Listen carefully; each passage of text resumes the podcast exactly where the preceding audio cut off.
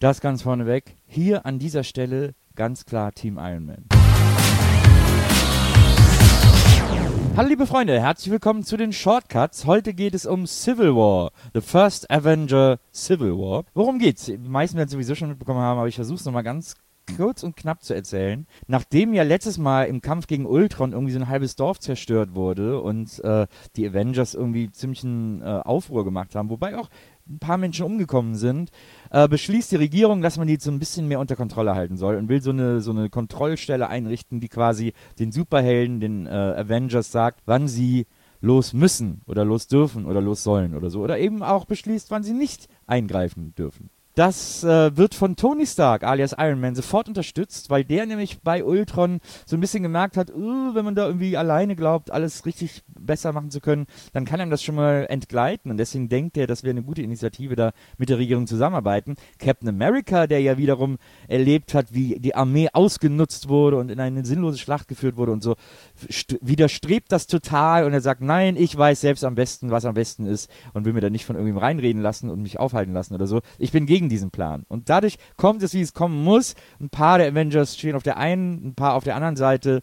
Und äh, es scheint irgendwie keine friedliche Lösung dieses Konflikts in sich zu sein, sondern die beiden werden wohl auskämpfen müssen, äh, wer im Grunde genommen recht hat, wie, wie man das ja auch äh, immer so gut macht. Das ist so ganz grob die Handlung von äh, The First ähm, äh, Avenger Civil War, der ja eigentlich ein Captain America Film ist und der aber eigentlich äh, Avengers äh, 3 ist.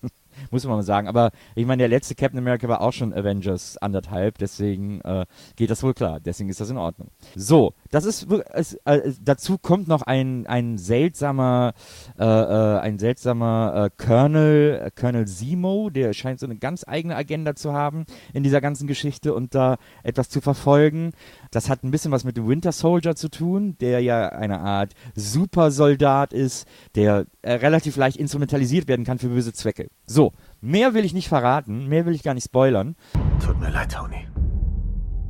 Du weißt, ich würde das nicht tun, wenn ich eine Wahl hätte. Aber er ist mein Freund.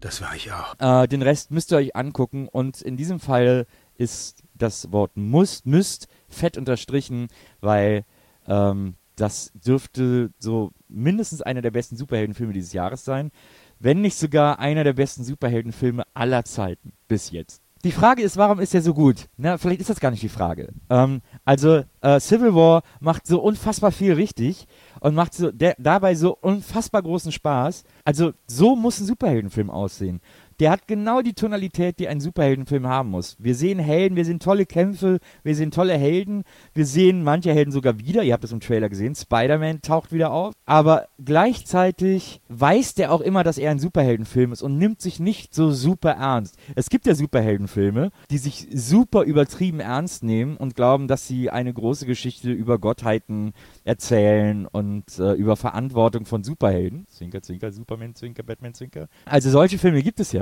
Und äh, die sind ja dann so, die nehmen sich so ernst, dass es so grotesk ist, dass man es überhaupt, dass man es als Zuschauer nicht mehr ernst nehmen kann, sondern nur noch albern findet. Bei Avengers stimmt die Balance genau. Es gibt ein paar One-Liner äh, auch. So, es gibt auch die paar lustigen Figuren. Ant-Man taucht auf, der sorgt natürlich ohne Ende für One-Liner, aber auch die anderen in den Kämpfen haben dann immer wieder einen coolen Spruch auf den Lippen und so. Und gleichzeitig sieht das alles so toll aus und es ist eine Handlung, die so viel Fahrt hat und der es so Spaß macht äh, zu folgen. Es fängt auch gleich super spannend an äh, mit, einer, mit einer aufregenden Szene. Also, ich finde, der Film hat vieles richtig.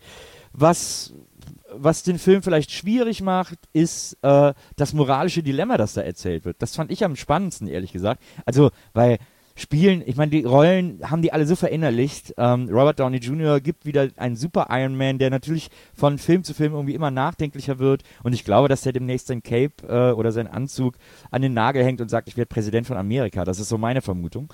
Ähm, aber er, also, das ist einfach so seine Figur. Und äh, auch Captain America ähm, oder auch Scarlett Johansson als Black Widow, ähm, selbst Paul Rudd als Ant-Man, die sind alle, die haben ihre Figuren alle sehr verinnerlicht und spielen die mit einer sehr großen Selbstverständlichkeit, die total Spaß macht. Das Einzige, was einem so ein bisschen fehlt, sind so die Figuren, die weg sind. Also ähm, äh, Mark Ruffalo als äh, Bruce Banner als Hulk zum Beispiel, ähm, hätte ich mir in dem Film eigentlich auch wieder zurückgewünscht. Und tatsächlich muss man sagen, dass Pepper Potts so ein bisschen arm rausgeschrieben ist. So, die findet nur im Off statt, weil sie wahrscheinlich nicht keine Lust hatte oder keine Zeit hatte oder äh, zu teuer wurde oder was auch immer.